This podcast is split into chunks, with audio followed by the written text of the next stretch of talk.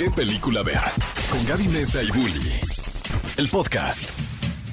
Amigos, bienvenidos a un nuevo programa de qué película ver. Este programa de Cinépolis aquí en XFM 104.9. Y no se despeguen porque este 20 de agosto, sabadito, mañana en la cual ustedes deben de estar preparándose para escucharnos y saber qué películas y qué recomendaciones les vamos a dar porque la cartelera este fin de semana está increíble, pero nada más vamos a tener eso en este programa, también vamos a tener chismecito sabroso porque ¿qué creen? Ezra Miller ya apareció, ya dio sus primeras declaraciones y también tenemos la noticia, bueno, esa nos sorprendió, ¿eh? de que Bryce Dallas Howard dijo que ella ganó mucho menos que Chris Pratt en Jurassic World. Está cañón, es información, así que no se despeguen porque vamos a platicar de eso también, de Dragon Ball Super Super Hero, Escalera al Infierno, Peleando por mi vida y El Pródigo y todas las películas también que ya saldrán en preventa para que vayan comprando sus boletos. Esto es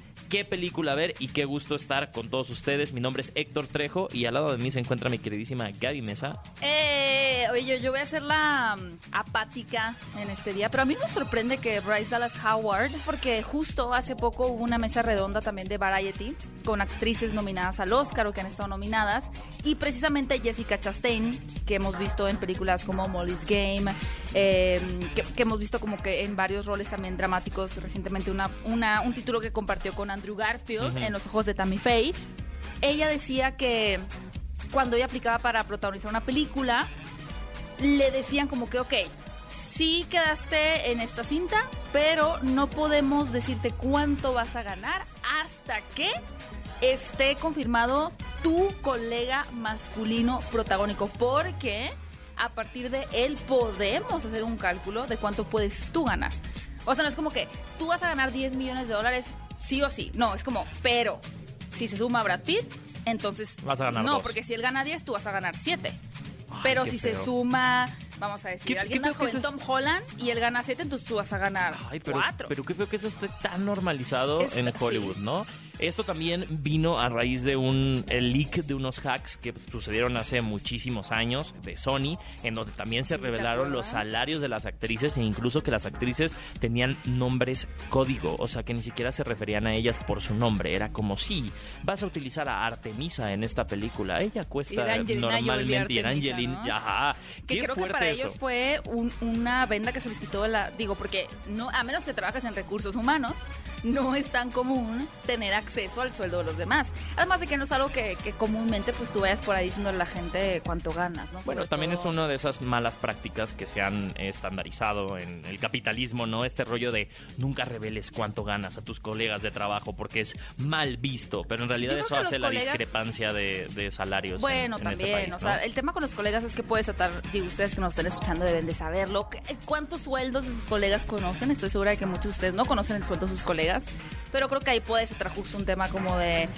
sentimiento de injusticia, de inequidad, pero eso se ha llevado a otros terrenos en donde quizá tu, a tu primo ni siquiera le preguntas tampoco porque es como, entre comillas, de mal, de mal, gusto, ¿no? Como que es de saber cuánto ganan, pero bueno, es una cuestión como súper social. Pero en el tema de Hollywood, qué importante ha sido, por ejemplo, se acaban de compartir los sueldos que se van a entregar en la secuela de Joker, donde Todd Phillips y Joaquín Phoenix van a ganar 20 millones de dólares y Lady Gaga va a ganar 10. Ahora, entiendo que quizá Lady Gaga no va a tener la presencia o los días de llamado o toda la participación que va a tener Joaquín Phoenix. Pero en una película en donde se tienen los mismos días de llamado como en Jurassic World, ahí es indiscutible que un Chris Pratt no debería de ganar mucho más que Bryce Dallas Howard. El doble. Definitivamente. Bueno, eso lo vamos a platicar en un ratito más, pero también hoy, fíjense que nuestro queridísimo Andrew Garfield, hablando de actores masculinos, cumple 39 años. Él, obviamente, lo conocemos por The Amazing Spider-Man, pero también por películas como El sorprendente Hombre Araña, ya lo dije dos veces, Amazing Spider-Man red social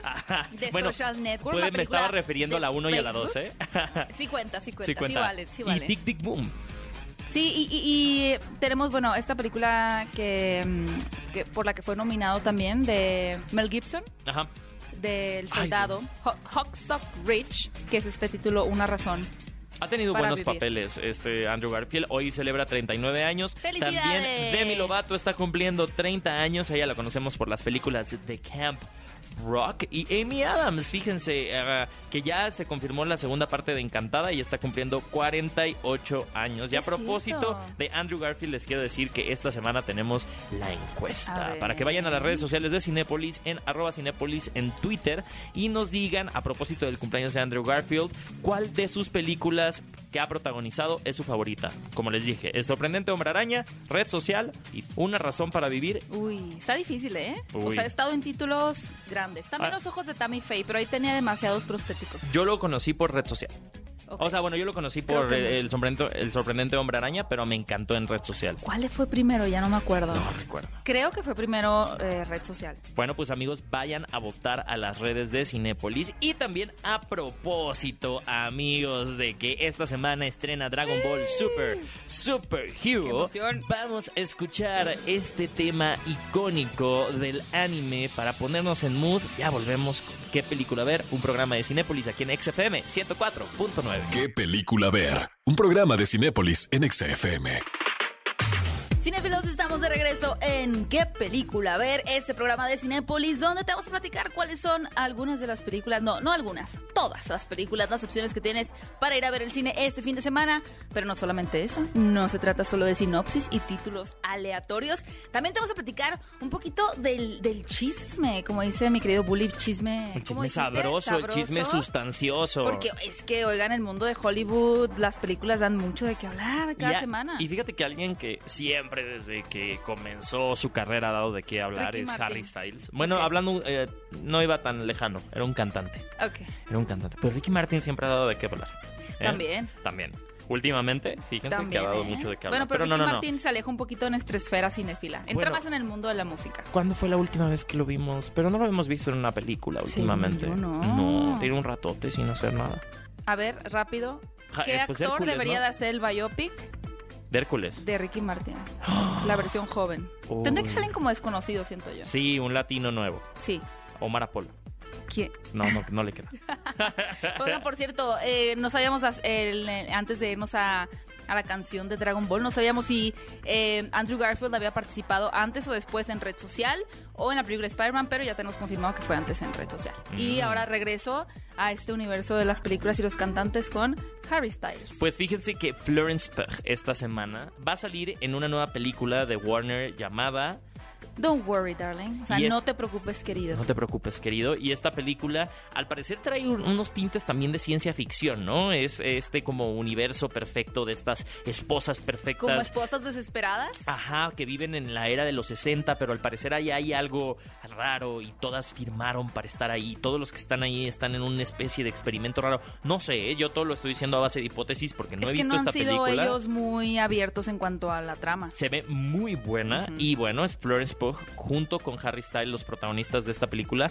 Y yo creo que Florence nunca se había topado. Primero es una, es una actriz que apenas saltó a la fama hace unos años. O sea sí, un poco con Midsommar, Mujercitas y bueno, recientemente con, creo que al final cuando un artista firma con Marvel, es firmar también un contrato de que tu vida va a cambiar. Porque no importa que ya haya sido un actor, Scarlett Johansson es el ejemplo. O sea, ella ya era una actriz bien posicionada, muy conocida en el gremio por la audiencia, pero cuando se volvió Black Widow.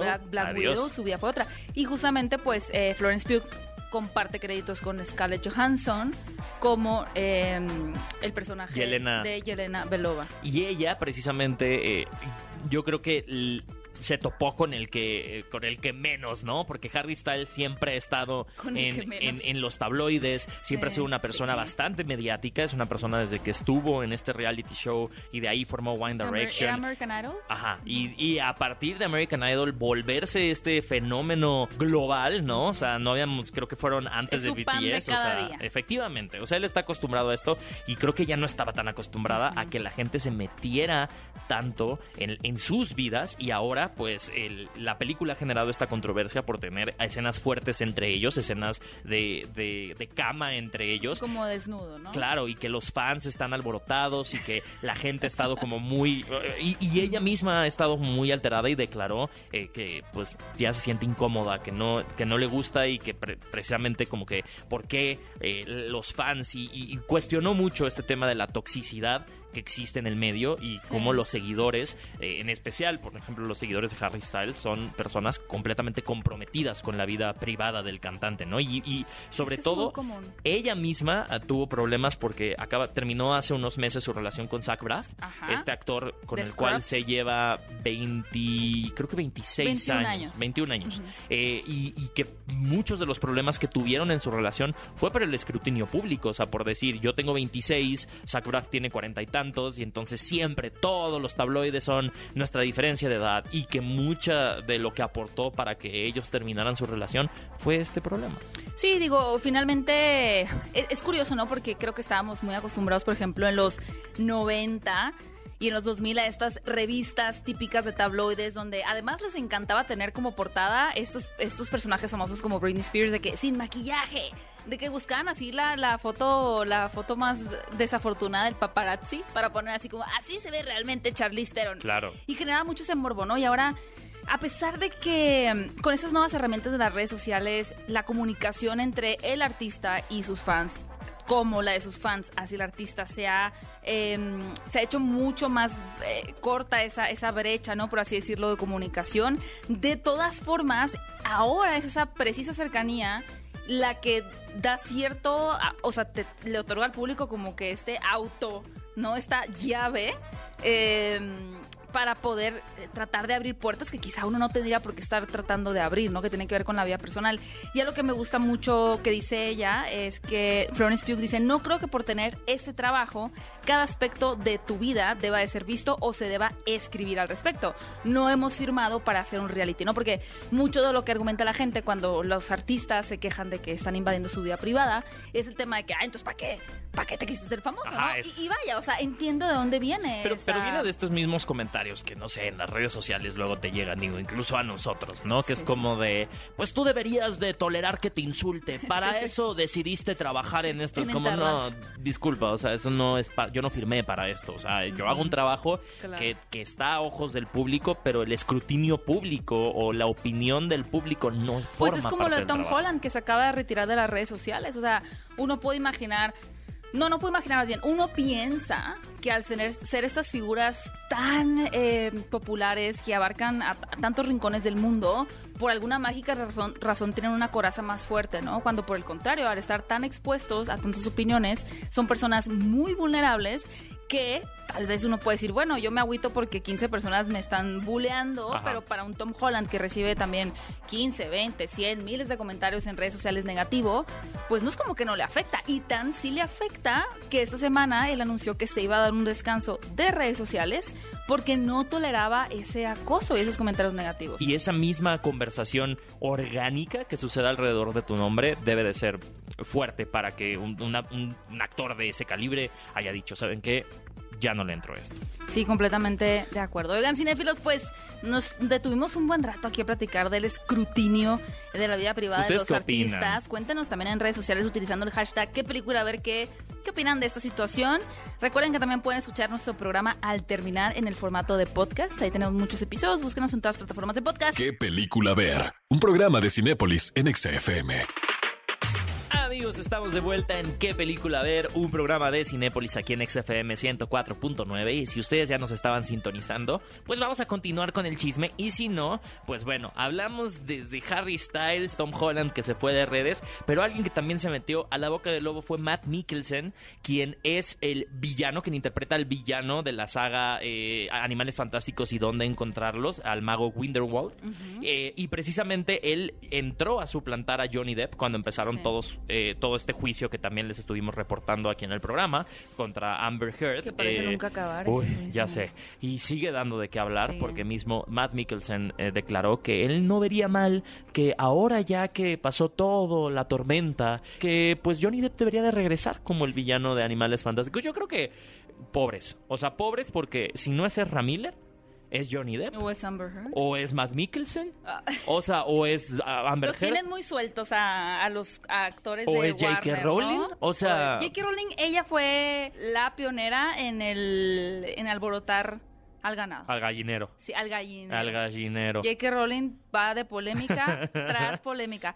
Pero sí, fíjate que mm, es, es muy curioso, ¿no? Em, cuando yo publiqué en redes sociales esta primera imagen que, que se publicó, vaya, la redundancia, de Johnny Depp como ese personaje que va a dar vida de Luis XV en una película eh, que se llama La Favorite, yo esperaba, a raíz de, de todo este apoyo que hubo masivo en redes sociales, muy inclinada la balanza hacia Johnny Depp, yo pensaba que este póster que había salido del actor, ya caracterizado como un personaje, después de tantos años de no verlo, porque tuvo una película que se llamaba El fotógrafo de Minamata o algo, o algo similar, que pues no mucha gente vio porque era la pandemia, Johnny Depp ya estaba como que en esos problemas, Y no, era, y no era Johnny Depp haciendo... "Uh, uh, ah, uy, uy, ah, uy". no era Johnny Depp con maquillaje encima, Ajá. pero ahora sí. Y fíjate que la reacción que yo, por lo menos en mis redes sociales, pude ver de cientos de personas no era positiva. Y dije, a ver, o sea, venimos de un juicio en donde los mayores comentarios que yo leía eran apoyando a Johnny Depp. Y de pronto ya se da luz verde a que Johnny Depp se reincorpore a la industria cinematográfica. Y de, de repente no hay tanto apoyo, ¿no? Es, es Ah, curioso. Es que esto ya es el Coliseo Romano. Es Es, como solo queremos ver la sangre correr. solo es el circo, Ajá, entonces. claro. Si dentro de la cultura de la cancelación no hay un aprendizaje, entonces podemos caer en conclusión que la cultura, la cultura No de la existe. cancelación no existe. Claro. Porque no hay un aprendizaje, porque no pasa nada, porque no hay una consecuencia factual de que llegamos a esto y esto cambió. Y también es, es, es como lo que está sucediendo con Ezra Miller. ¿Qué sucede? Esta semana, hace unos días, Ezra Miller, después de que fue... Pero vete antes, vete a, vete a Warner. No, a, Warner, atrás. a Warner, a Warner diciendo, no, pues hay Ah, dos es que escenarios. No, son tres. A ver, Ezra Miller fue captado por un paparazzi en casa de su mamá. Y Ezra Miller salía, la verdad, con cara de psicópata. Sonriendo en la así. foto. O sea, así como que Si pasando nos estuvieran viendo, imagínense la, la sonrisa del Grinch. así. Exacto. Ya sea con Jim Carrey o la animación. Ajá. Así, la sonrisa del Grinch, pero pongan la cara de Ezra Miller. Entonces, sucede que a partir de eso Warner dice, a ver, ustedes quieren ver The Flash, ¿ok? Todos quieren ver The Flash. Pero se filtra, ya se filtra. gastamos cien- sí, 600, no sé, 200 millones de dólares en esto. Se filtra que Warner tiene tres opciones para estrenarla. La primera es que Ezra Miller se disculpe públicamente y diga, "Ah, la regué, y que se limite la participación del actor eh, a la rueda de prensa. O sea, que no pueda como ir por ahí promocionando su película ni nada. Pero pues que tenga una mínima participación. Ajá. La segunda es que hagamos como que no existe Con Oprah. Que Oprah lo entreviste y diga, no, sí, he cometido errores en mi vida. La segunda es que hacemos como que no existe Ezra Miller, lanzamos la película así nada más y pues ahí bendiciones, ¿no? Sin el protagonista. Sí. Y la tercera... O sea, sin el protagonista de hacerle publicidad. O sea, porque no lo van a quitar de la reemplazarlo en película. CGI era... Es imposible. O sea, Miller costo va a salir en esa película sí o Sí, sí. o no sale la película. O no sale la película. Y la tercera opción era justo esta de que no sale la película. Y casualmente, muy desde su noble corazón. Una semana después. Tiernísimo corazón de Ramiller. Se le ocurre a él natu- voluntariamente. Sí, un no, día él se dijo- despertó y dijo, hoy sí, Se encontró alguien en la calle y le dijo, oye, tú eres periodista. Te quiero Sí. compartir, que yo pienso que estoy arrepentido. Entonces, Erra Miller pronuncia estas primeras palabras donde dice, quiero disculparme con todos a los que he alarmado y molestado con mi comportamiento pasado. Me comprometo a hacer el trabajo necesario para volver a una etapa saludable, segura y productiva en mi vida. Dime si eso no suena es súper escrito por alguien más. Claro. O sea, eso es como, eso es como que necesitamos que digas... O sea, si eh, yo pongo en Google excusas genéricas, Sí. disculpas genéricas, sale. WikiHow. WikiHow. ¿Cómo mando una disculpa genérica? Voy a tener suerte. Esa- y ve, ¿qué palabras clave que ocupas? Ok, comportamiento, los Terapia. demás, y ya. Corrección. y- o sea, y lo mandó así, el rincón del vago, burundis.com. Lo sacó de Wikipedia. Sí, y, y ya está, o sea, y eso es- eh, vaya, o sea, creo que está más que obvio que Ramírez lo está haciendo presionado por Warner. Que se fueron por el escenario a de decir, bueno, Exacto. que se disculpe y va a hacer prensa con tres medios. Sí, pero que se disculpe y todas las acusaciones que tiene que, o sea, es lo que mencionas de la cultura de cancelación. Entonces, ¿dónde están Ajá. realmente las repercusiones? O sea, ¿dónde están todas esas acusaciones que hubo de abuso de la secta, la gente a la que golpeó, a la que le robó? O sea, sí, si hay un procedimiento legal, pues allá yo que se, que se lo arreglen, ¿no? Pero ¿cómo como público también nosotros podemos hacernos de la vista gorda? Y la otra pregunta es, si fuera una mujer, ¿sería igual? Ajá. O sea, si hubiera una mujer acusada de hacer todo No, eso hombre. y si de repente dijera, ay, perdón, la El gente lo tomaría igual, yo No. pienso que no. O sea, si fuera Amber Heard Ve lo que le hicimos a Britney y Amber Heard. y Amber Heard. Bueno, Amber o sea, Heard el último es caso. culpable de sus cosas, ¿no? Pero hay un margen mínimo de poder perdonar sus acciones. Y porque Ramiller es como, ah, ya se disculpó. Y digo, bien. no solamente es Flash, o sea, es también, de nuevo, caemos en la noticia de Matt Mikkelsen con Ajá. Johnny Depp de qué va a pasar con Animales Fantásticos, con esta saga de películas, hacia dónde van a ir, qué van a hacer, porque, ok, al, tal vez esquivan la bala con, con The Flash. Pero, ¿qué va a pasar con este universo que siguen construyendo y a la cual todavía le faltan como otras dos películas? Porque además esto pone en juego toda la estrategia de DC y absolutamente todo lo que va a pasar con el universo y con el mundo mágico de Harry Potter. Pero bueno, ¿ustedes qué opinan? También queremos escucharlos en redes sociales. Y también, amigos, queríamos darles los resultados de la encuesta de la semana pasada que les preguntamos cuál de los eventos de los grupos de K-pop, a propósito del Día Mundial del K-pop, que habían tenido eh, vista en la sala de Cinépolis, era su favorito. Obviamente teníamos te Big dijo. Bang Maze, la película, BTS Permission to Dance, Seventeen Power of Love y Blackpink The Movie. Obviamente se dijo y se volvió a decir, se estuvo D y D y D, que BTS Permission to Dance eh, ganó con el 72% de los votos. Así que ¡Eh! las Army, les Armies, los Armies ganan en esta encuesta. Y a propósito también de la encuesta que les hicimos esta semana, tenemos dos llamaditas del público, así que vamos a hablar con... ¿Quién anda por ahí en la llamada? Norma. Hola Norma, ¿cómo estás? Qué gusto platicar contigo. Oye, mira, es la, la, la encuesta está muy fácil. A propósito de que hoy Andrew Garfield cumple 39 años, ¿cuál de estas películas que él protagoniza es tu favorita? A ver, tenemos Spider-Man, Red Social y también Una Razón para Vivir. Una razón para vivir. Oye, te viste muy selecta. Cero predecible. Sí, sí, no- no- nos sorprende y es por eso que te queremos dar dos boletos, o sea, un pase doble para que te vayas a Cinépolis. Sí, muchas gracias. No hay de qué, no hay de qué. Y pues muchísimas gracias por llamar y recuerda que esperemos tenerte de nuevo aquí en el programa. Ya un día vamos a hacer una, una dinámica para conocerles a todos. Sí, oye, antes de que te nos vayas, eh, Cinefila, queríamos preguntarte, porque a Bully le encanta hacer esta pregunta, Ñam, ñam, ñam, le da ese, siempre esa curiosidad. ¿Cómo pides tus palomitas en el cine o qué te gusta comer en Cinépolis? Eh, la verdad a mí me gustan las palomitas de mantequilla, así. Excelente. solamente. Eres de mi equipo. Pues muchísimas gracias, Gracias. por llamar, muchas, muchas gracias. Y vamos con otra llamadita que tenemos. ¿Quién está por ahí? ¿Qué tal, Gulli? Buenos días. Hola, ¿qué tal? Buenos días. ¿Con quién hablo? Habla Carlos. ¿Qué onda, Carlos? Hola, Carlos. ¿Cómo estás, Gaby? Muy bien, muy contentos de que nos hayas llamado para responder, no socialmente, no digitalmente, sino con nosotros aquí en vivo, a la encuesta de la semana que, bueno, estamos celebrando este sábado el cumpleaños número 39 de Andrew Garfield. Y queríamos saber cuál de las siguientes películas que te voy a decir es tu favorita, ¿ok? Claro. Ok, mira, las opciones son Una razón para vivir, Red social, que es la de Facebook, o El sorprendente hombre araña. A mí en particular me gusta más la del sorprendente hombre araña. Muy bien. ¿Es tu Spider-Man favorito o quién es tu Spider-Man favorito? Y la verdad que sí es mi Spider-Man favorito. También, Excelente. también el mío, Carlos. Buena elección. Bien. Por tu Muy culpa, Tom Holland se Gulli. salió de redes.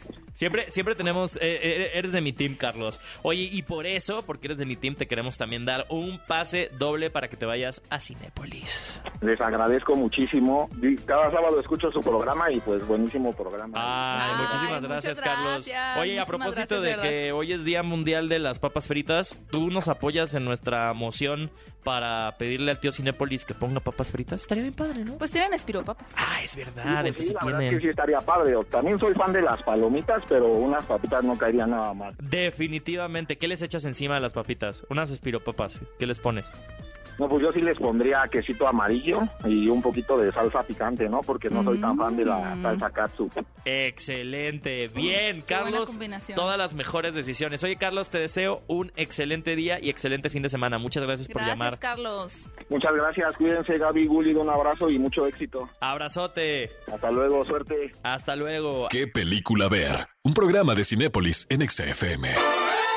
Estamos de regreso en ¿Qué película ver? Un programa de Cinepolis aquí en Yeah. XFM 104.9. Ahora sí llegó el momento de que ese sabadito bonito les contemos cuáles opciones tienen para irse al cine, qué películas llegan a la pantalla grande esta semana. Pero antes, déjenme anticiparles que se viene la Las fanfarrias. fiesta Tu, tu, tu, tu. fiesta del cine. Próximamente podrán encontrarse con esta fiesta del cine del 5, 6 y 7 de septiembre. Ustedes van a poder encontrar boletos de cine en Cinépolis a 29 pesos. Wow, o sea, por... eh, 29 pesos. o sea, literal, si, si compro dos boletitos, cada uno a 29 pesos, el 7 de septiembre puedo ir con mi date declarármele y entonces ahí cantarle el 7 de septiembre. Y además a 60 pesos. Menos, 50, menos, 58. menos. Muchacho. Y también, como si eso no fuera suficiente, los precios en dulcería también van a ser especiales, así que anótenlo donde puedan. La fiesta del cine se viene próximamente a Cinépolis este siguiente 5, 6 y 7 de septiembre con los boletos a tan solo 29 pesos. Yeah, y obviamente para que se lancen a ver las películas que están en cartelera. Y esta semana, déjenme les digo que ya llega, miren, cuando yo canto El cielo resplandece a mi alrededor, todo el mundo ubica que es Dragon Ball. Y si sea, no, ya cambien la estación, amigos. Sí, Estamos no, muy decepcionados de definitivamente. usted. No es cierto, no se vayan. Pues fíjense que se estrena la vigésimo primera película de Dragon Ball. O sea, ya van 21 películas, pero solamente eh, cuatro, ¿Cuatro han de ellas han sido canon. O sea, han sido canon oficial de la historia. O sea, que sí En pertenecen como la historia. traducción humana, las otras no cuentan.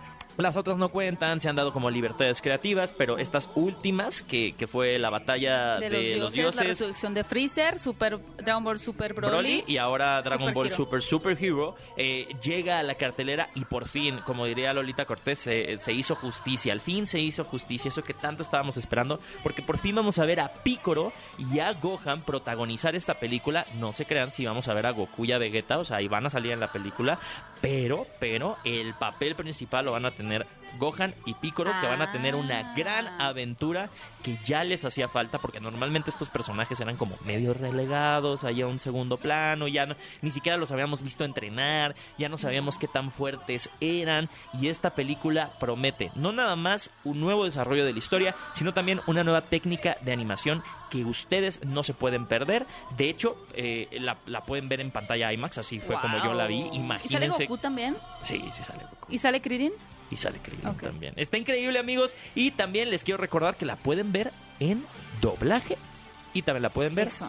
subtitulada. ¿En japonés también? Yo la voy a ver en doblaje. En doblaje, A obviamente con las voces de Lalo Garza, Mario Castañeda, Carlos II, René García, nuestros personajes de siempre, y se incorpora a la voz de Gohan, Luis Manuel Ávila. Increíble. Perfectísimo. Eso. Para los amantes del terror también llega a la cartelera de Cinepolis Escalera al infierno. Qué miedo. ¿Quién no tenía en su casa luego como que ese pasillo? Esa, y luego, por ejemplo, en Estados Unidos son muy dados a ese sótano alcoba que tienen Me espantosa arriba del techo. Yo Porque- siempre he amado ¿Por qué eso. le abres una puerta a Satanás? ¿Te acuerdas? Hicimos un viaje hace poco y había puertita al- al- hasta arriba y nos dio miedo, no la quisimos No la abrir. abrimos. No, Entonces no, no, te encanta. ¿Sí Pues, te da miedo? es que sí me da miedo. en esta Es- película tenemos unas escaleras eh, donde resulta que la, una familia está en esta casa pasándola bastante bien. Típico, ¿no? Se mudan a una casa nueva. Qué con mal. ilusión, ¿Qué- pero qué podría salir creen? mal, no? Que todo va a salir mal porque resulta que la pequeña niña se pierde y en cuanto En un están- apagón. ¿Qué cosa sucede? esa canción es horrible, apagón? cancélenla, por favor. Hashtag cancélenla. Pero los padres descubren que mm, en esa casa existió o vivió un físico y ocultista que estaba obsesionado con encontrar una dimensión llamada la di- dimensión 11 y por eso construyó la casa y grabó ecuaciones siniestras en los escalones que conducen al sótano. ¡Qué misterio!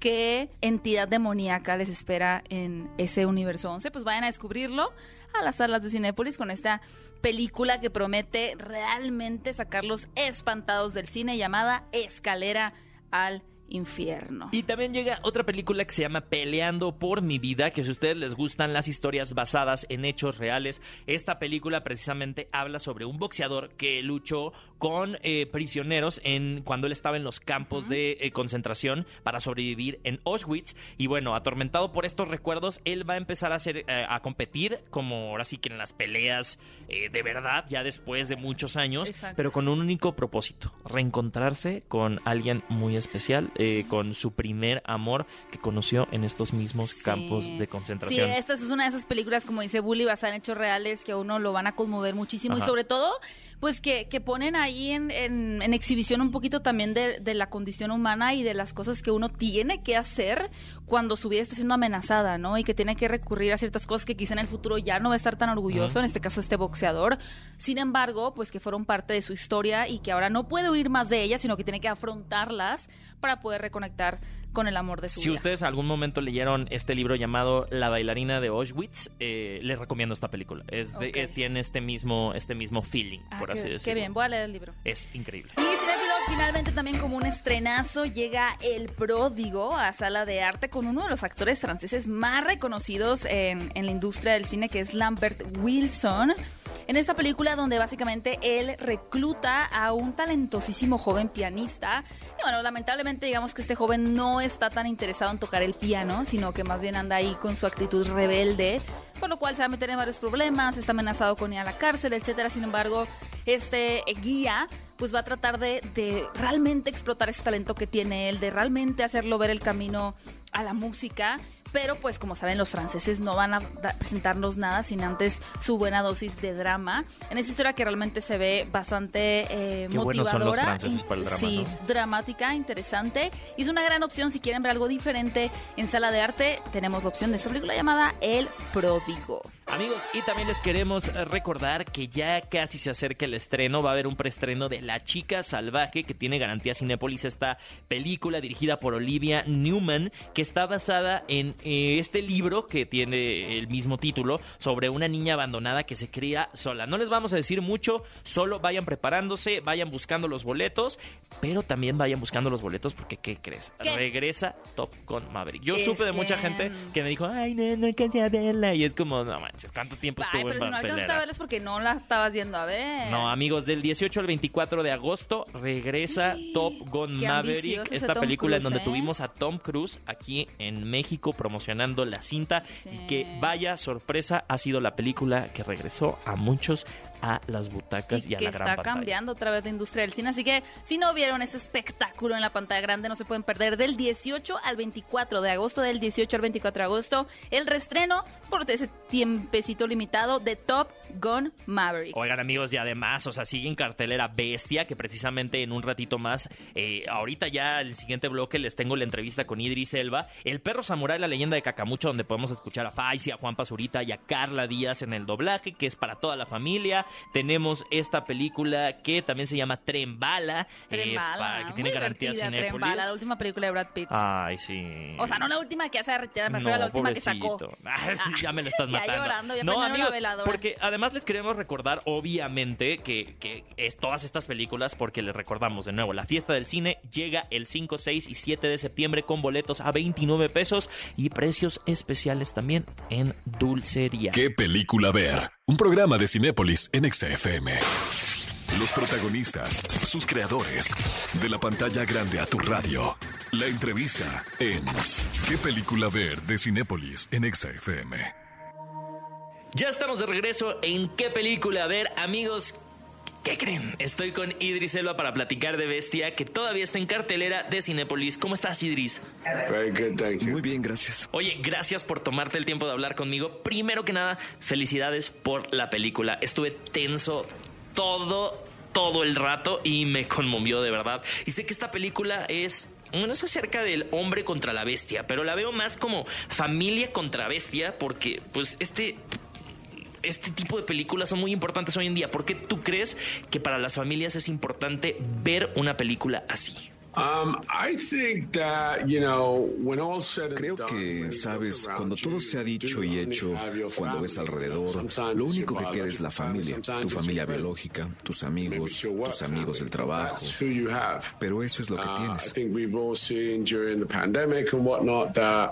Lo vimos durante la pandemia, cómo se cae todo rápidamente. And all that's left is your family. So, Y todo lo que queda theme es in tu the movie, familia. it was definitely important that that was uh, Como tema en la película, era importante que eso fuera amplificado y fortalecido. Y que corriera con el género de suspenso en la película. Definitivamente yo vi eso también y vi en otras entrevistas que Yana y Lía confiaban mucho en ti durante la filmación y de hecho formaron una bonita familia en el set. Igualmente los vemos juntos en la película eh, con esta dinámica, así que quería preguntarte cuál fue ese reto que tuvieron que enfrentar juntos y que, qué fue ese dilema o esa adversidad que juntos sobrepasaron ahí en el set eh, como familia. Um, we we had to spend a lot of Tuvimos que time pasar juntos in mucho a tiempo en un small pequeño set. you know, without being claustrophobic. Un poco claustrofóbica la experiencia y afrontándonos a nosotros mismos.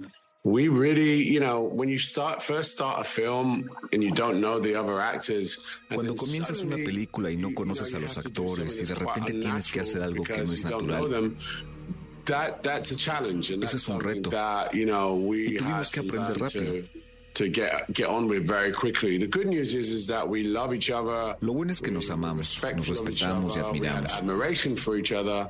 The director really encouraged that, and some of that. El director apoyó eso y mucho de eso está en la pantalla. Sabemos que ah, es un león hecho en CGI, o sea que no se grabaron con leones reales, pero en realidad se ve muy pesado en pantalla. Así que, ¿cómo fue definir estos parámetros y la física del león? O sea, para que todo el mundo viera que el león pesaba lo mismo. It was definitely sort of lots of rehearsal and discussion, you know, both. Fue mucho ensayo y discusión con todos y el equipo de efectos especiales. um, collaborative in that process. You know, it's really difficult to understand Es muy difícil hacer to entender a todos cómo va a ser que un león aparecerá en pantalla.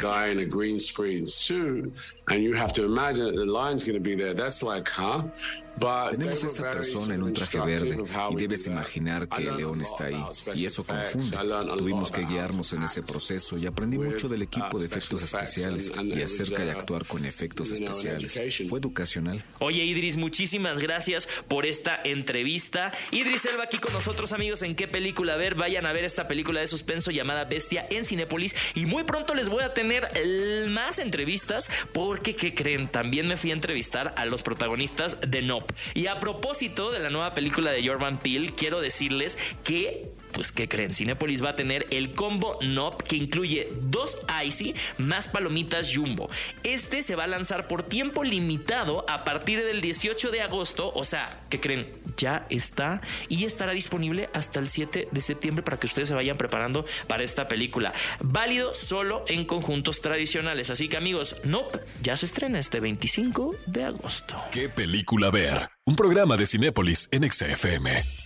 Y mis queridos cinéfilos, eh, ha llegado el momento de darles una recomendación esta semana. Por si ustedes dicen, bueno, tal vez el día de hoy no tengo oportunidad de ir al cine, me quiero quedar en mi casa. ¿Qué, qué, qué opción tengo para ver una buena película? Porque es que luego también uno tiene tantas opciones que la cabeza le implosiona ¿Sabes a mí qué y me no pasa? sabe ni qué hacer. Luego voy al cine y salgo ya, fue la última función, regreso a mi casa, Y no tengo sueño película. y digo, pues quiero ver otra película. Ponte a meditar. No, es que qué mejor, si van a ver, a ver, si van a ver Escalera al Infierno, Ajá. ¿por qué no? Después ven el Te teléfono voy a decir negro. como decía el pastor de mi iglesia, ponte a orar e interceder. Me está perdiendo el tiempo.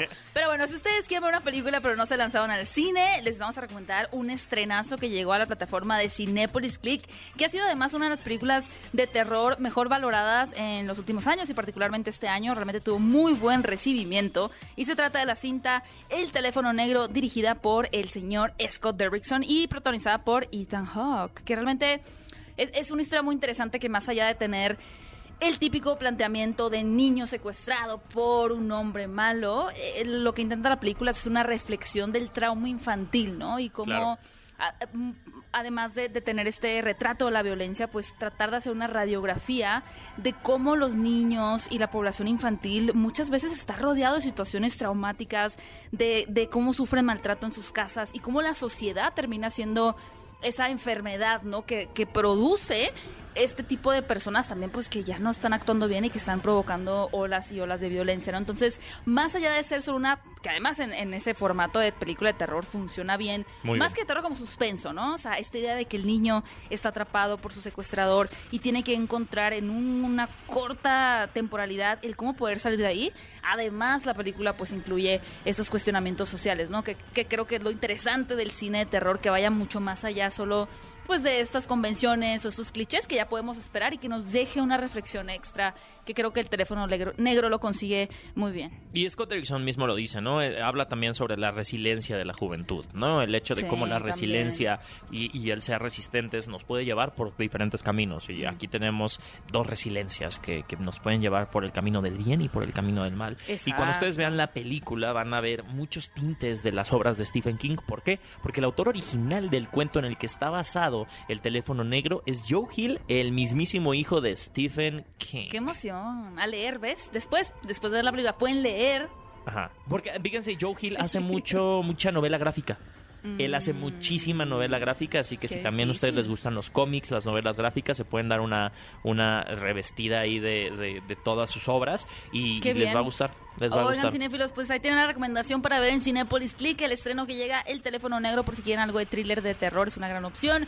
Y recuerden que si quieren hablar con nosotros al aire, si quieren participar para llevarse sus boletos dobles para lanzarse a Cinépolis, solamente tienen que poner un tweet, váyanse a Twitter y con el hashtag qué película ver, díganos yo quiero participar, yo quiero platicar con ustedes o ya quiero hablarles, lo que ustedes quieran poner, solo pongan el hashtag qué película ver y manifiesten que quieren participar con nosotros. Bueno amigos, lamentablemente cuando llega la recomendación siempre hay un momento triste. O sea, es un momento muy feliz, pero muy triste porque ya se acabó el programa. Así que amigos, pues si ustedes nos quieren seguir escuchando, el miércoles no se pierdan nuestro siguiente podcast para que nos pongamos a platicar mucho más extenso acerca de este maravilloso mundo del cine todos los miércoles y también todos los sábados en punto de las 10 a.m. nos pueden escuchar aquí en vivo. Y también todos los programas que acaban de escuchar en vivo lo pueden encontrar en formato de podcast en todas las plataformas de podcast. Y nos escuchamos en un próximo episodio de ¿Qué película ver?